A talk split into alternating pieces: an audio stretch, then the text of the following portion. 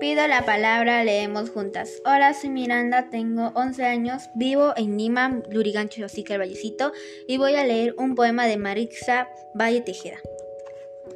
Gotitas de dulce miel.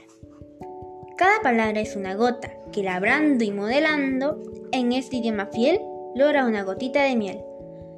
Cada día, gota a gota, así se van formando con amor que nos agota, gotitas de amor y miel. Gracias.